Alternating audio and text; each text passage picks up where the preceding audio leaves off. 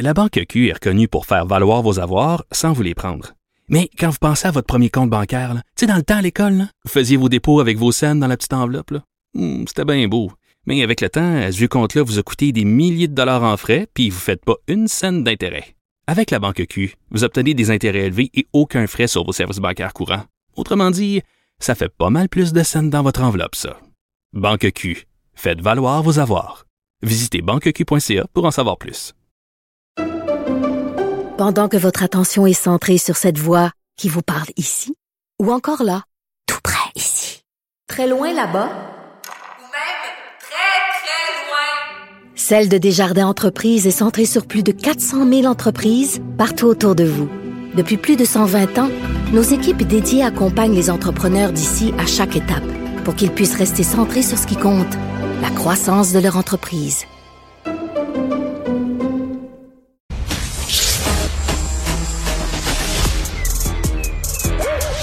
Mathieu Bocoté. Il représente un segment très important de l'opinion publique. Richard Martineau. Tu vis sur quelle planète? La rencontre. Je regarde ça et là, je me dis, mais c'est de la comédie. C'est hallucinant. La rencontre. Bocoté. Martineau.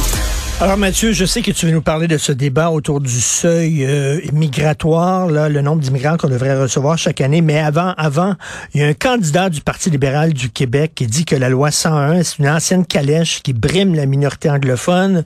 Il est contre le fait qu'on inscrive dans la Constitution que le, les Québécois forment une nation. Et là, soudainement, il aurait vu la lumière parce que Dominique Anglade a dit non, non, non. Maintenant, il partage les vues du Parti libéral comme ça par miracle. Non, mais c'est une, c'est une blague. C'est une blague. C'est-à-dire que, faut dire, cet homme est plutôt à sa place dans le Parti libéral. Il représente le Parti libéral de demain, celui qui va avoir complètement intériorisé les, euh, les codes idéologiques du Parti libéral du Canada. On peut dire que Mme Anglade, c'est un point de transition dans le Parti libéral. D'un côté, on a, le, il y a, si on remonte il y a très longtemps, il y a le Parti libéral de Robert Bourassa, qui était nationaliste, bon, on peut être en désaccord, mais qui s'inscrivait quand même dans le cadre national. Jean, euh, il y a eu Daniel Johnson, évidemment. Et ensuite, Jean, Jean Charest, qui, lui, est un fédéraliste d'abord, un Canadien d'abord, mais qui avait été socialisé dans l'histoire des luttes constitutionnelles Canada-Québec. L'étape suivante, c'est Philippe Couillard, c'est la rupture complète, assumée, revendiquée avec le nationalisme québécois. Philippe Couillard considérait qu'il fallait sortir du nationalisme québécois. Dominique Anglade pousse ça un peu plus loin. Et là, qu'est-ce qu'elle fait? Ben, elle accepte dans son parti des gens qui sont ouvertement hostiles aux faits français, ouvertement hostiles à la nation québécoise, et sachant ce qu'est l'évolution démographique, l'évolution politique, l'évolution idéologique du Parti libéral du Québec, eh bien, euh, qui devient une forme de succursale du Parti libéral du Canada, et qui devient un gros parti égalité en même temps, eh bien, on voit le, le, résultat, c'est que tôt ou tard, un homme comme Balarama Olness va se sentir très, euh, bien chez lui au Parti libéral du Québec. Et le, le nom m'échappe, je, je l'ai vu hier du, euh, du, candidat libéral qui conteste l'existence de la nation et tout ça. Euh, c'est assez fascinant quand même de voir cette révélation tardive, comme quoi en politique, on est prêt à tout dire pour se maintenir d'une manière ou de l'autre dans la possibilité d'être élu. Alors, euh, Deepak Awasti dans Laurier euh, d'Orion. Euh, donc, elle, au lieu de le sacrer dehors en disant, ben voyons donc, il n'y a pas d'affaires dans notre parti, elle a dit non, non, finalement, il a vu la lumière. Alors, ton, ton texte porte justement sur le débat sur l'immigration. J'adore le titre de ton texte. C'est un chiffre. 35 000, point d'exclamation. Bien sûr que tu appuies euh, euh, l'option du Parti euh, québécois qui dit on devrait en recevoir seulement 35 000 par année, mais tu sais que, tu le sais, il y a des gens qui disent notre poids démographique est en train de baisser et on a besoin de la part d'immigrants pour garder justement un poids nécessaire pour faire pression auprès du fédéral. Qu'est-ce que tu en penses? Ah ben ça, c'est l'argument euh, absurde par excellence. C'est-à-dire qu'on nous dit que pour conserver notre poids dans le Canada, il faut consentir par parce que tel est l'effet de l'immigration massive, à la réduction du poids de la majorité historique francophone au Québec et plus largement au poids du français au Québec. Parce que l'immigration massive, on le sait, défrancise le Québec et l'anglicise. Donc là, si on reste dans le Canada, on a le choix entre euh, on, on, conserve et on augmente potentiellement notre poids politique dans la fédération en consentant à la régression de l'identité spécifique du Québec, ou alors on conserve l'identité québécoise, mais on concerne la marginalisation politique du, Québec dans un Canada qui, lui, est pris d'une hubris migratoire et rêve d'avoir 100 millions de Canadiens. Donc ça, c'est le Canada. Donc la réponse est très claire. Jamais, je pense, autant que par ce débat, l'indépendance du Québec n'est apparue comme une solution. Je dirais la, la solution la plus raisonnable qui soit à ce problème est surmontable. Je suis fasciné de voir, par ailleurs, François Legault, qui, est un homme intelligent, il voit les choses. Il dit, bah, c'est pas grave d'avoir moins de poids politique dans le Canada pour conserver notre, notre modèle de société, notre, notre identité francophone et tout ça. François Legault sait très bien que c'est grave de perdre du pouvoir politique, mais il sait très bien, que c'est grave aussi de perdre son identité. Donc François Legault, devant lui, en ce moment, je suis persuadé que si on pouvait sonder sa conscience, il, il, verrait les limites de son, de son nationalisme dans le Canada. Mais il est à la tête d'une coalition qui ne lui permet pas d'aller plus loin que le constat. Et de ce point de vue, le PQ qui mène franchement une bonne campagne, je suis, euh, mmh, je, je, le mmh, vois aller, sa campagne est assez, est assez efficace. Et là, euh, Paul Saint-Pierre Plamondon est parvenu à s'emparer du débat public en imposant ce thème. Il oblige tous les autres partis à se, mouiller. Et là, on voit les, la CAQ, plutôt les, les libéraux de 70 000. Bon, on comprend, vu, le comportement électoral des populations issues de l'immigration, on comprend le Parti libéral. Ensuite, 60 000 à 80 000, ça c'est Québec solidaire, qui considère finalement, euh, pour reprendre des, mots de René Lévesque appliqués en d'autres circonstances, Québec solidaire devient le parti d'anoyable. Ce qui est drôle là-dedans, je le redis, c'est la CAQ.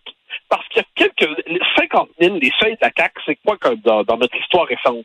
Ce sont les seuils fixés par Jean Charest et Philippe Couillard sont les seuils fixés par le Parti libéral dans sa phase la plus antinationaliste. Et globalement, c'est euh, la CAQ, il y a quelques années, François Legault disait c'est trop élevé. Et là, François Legault dit qu'aujourd'hui, c'est la modération. Entre le 35 000 du PQ et le 70 000 du Parti libéral, c'est la modération. Mais c'est pas la modération. Il y a quelques années à peine, lui-même jugeait que c'était radical. Donc, c'est une modération artificielle. Le parti, euh, la CAQ, aujourd'hui, critique les seuils d'immigration exagérés du Parti libéral et de, Québec solidaire, mais adhère elle-même au seuil d'immigration démesuré qui avait été fixé par euh, Philippe Couillard et Jean Charest. Il y a quelque chose d'un peu lunaire et dubuesque là-dedans. Donc, de ce point de vue, j'espère que les prochains jours, va se, le débat va se poursuivre sur les seuils d'immigration. J'ajoute une chose qui me permet. Mm-hmm. Je lis ici et là dans la presse, surtout, euh, dans les, le, le, quotidien officiel du régime, je lis, il y a quelque chose de cette façon, on nous dit la capacité d'accueil euh, là, on nous parle, que le, Legault parle de capacité d'accueil, Paul Saint-Pierre Plamondon parle de capacité d'accueil. Là, on se dit, il n'y a aucune étude qui permet de définir exactement ce qu'est la capacité d'accueil. Non, mais là, là, c'est la nouvelle manière de contourner le débat sur les seuils, c'est qu'il n'y aurait pas une étude qui fixerait de manière, euh, sous le signe de l'illusion scientifique, le chiffre exact de gens qu'on peut recevoir. Là, il faut avoir un minimum de raisonnement et de bon sens.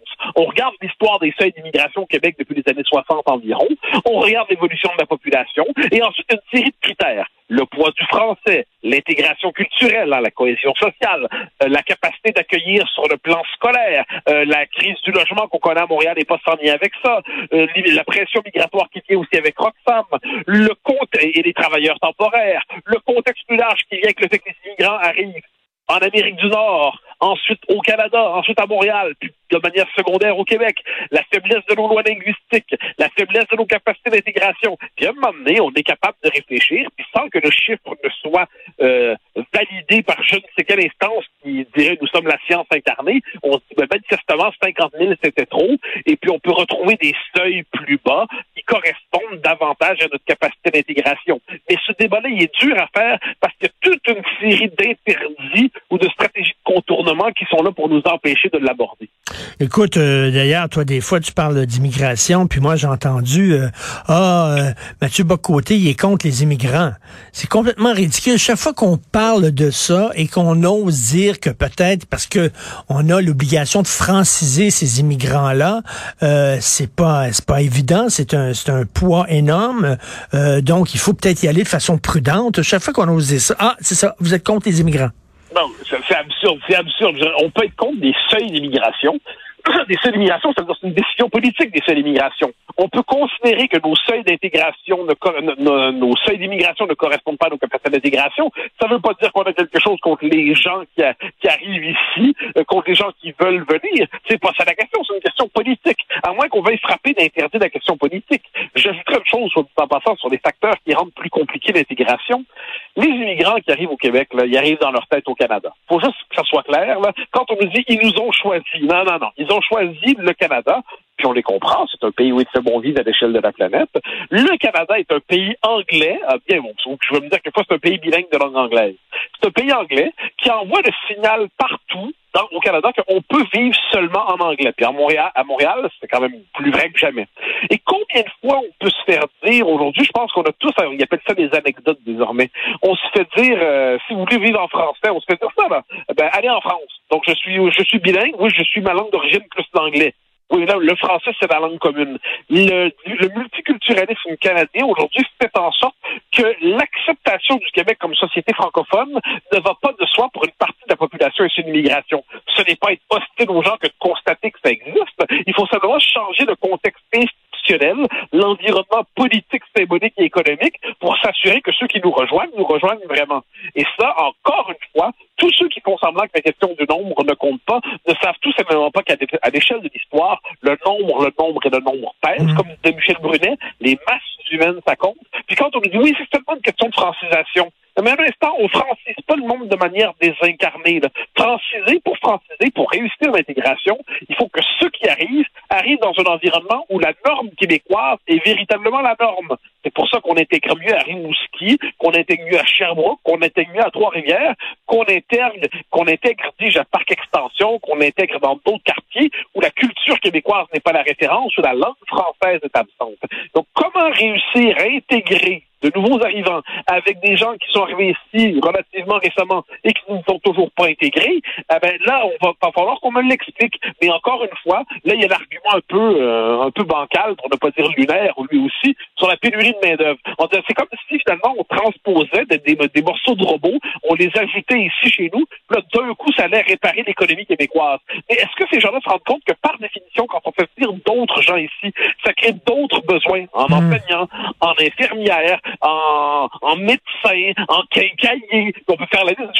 Donc, ça crée une nouvelle pénurie de main-d'œuvre qui fait qu'on doit faire venir plus de monde, qui crée une nouvelle pénurie de main-d'œuvre qui fait qu'on doit faire venir plus de monde. Il y a, il y a quelque chose là-dedans. C'est comme si la raison avait démissionné devant l'injonction d'envoyer des signes de vertu ostentatoires sur le signe de la diversité.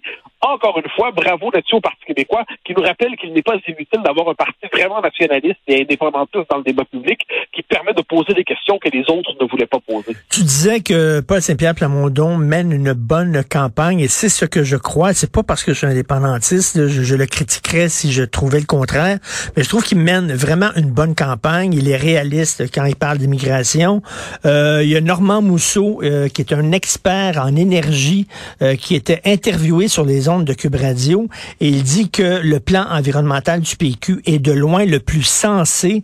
il mène une bonne campagne. Est-ce que tu penses que ça va percoler, ça va se traduire en, vote où il a besoin de, se faire euh, filmer en train de faire du parachute comme le fait Éric Duhem, par exemple? Il faut qu'il soit plus spectaculaire. Ben, tout, tout, chacun, ça dépend de quelles sont les attentes.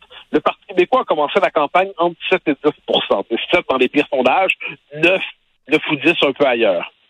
Objectivement, si euh, Paul Saint-Pierre Plamondon permet euh, ramène le Parti québécois à 14, 15, 16% c'est une victoire. Quel que soit euh, le nombre de sièges élus, encore là, c'est bien d'avoir des députés, mais si le Parti québécois réussit à avoir 14, 15, 16, ça veut dire qu'il a confirmé son importance sur l'échiquier politique.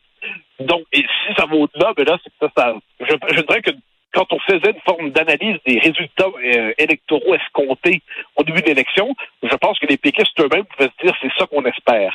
Là, s'il va au-delà de ça, ben là, ça veut dire que son, on, vient de la campagne aura vraiment changé les choses. Mais oui, c'est capable, on dit que dans certains sondages, apparemment, une petite On va voir si ça se confirme. On va voir d'ailleurs comment les médias fédéralistes vont réagir quand ils vont constater que la campagne de Paul Saint-Pierre Plamondon va plutôt bien. Euh, il y a quand même quelque chose de, on peut toujours se compter sur la radio-télévision fédérale pour le traiter de manière euh, cavalière. Je vais donner un exemple. Lorsqu'il a été reçu euh, par Patrice Roy, Anne-Marie Dussault et Céline Galipo il y a quelques jours pour dans les, premières grandes interviews de campagne à Radio-Canada. Céline Galipo, femme honorable évidemment, quand on lui a parlé, il parlait de défendre le français et tout ça, Céline Galipo répond Ah oui, c'est du repli sur soi.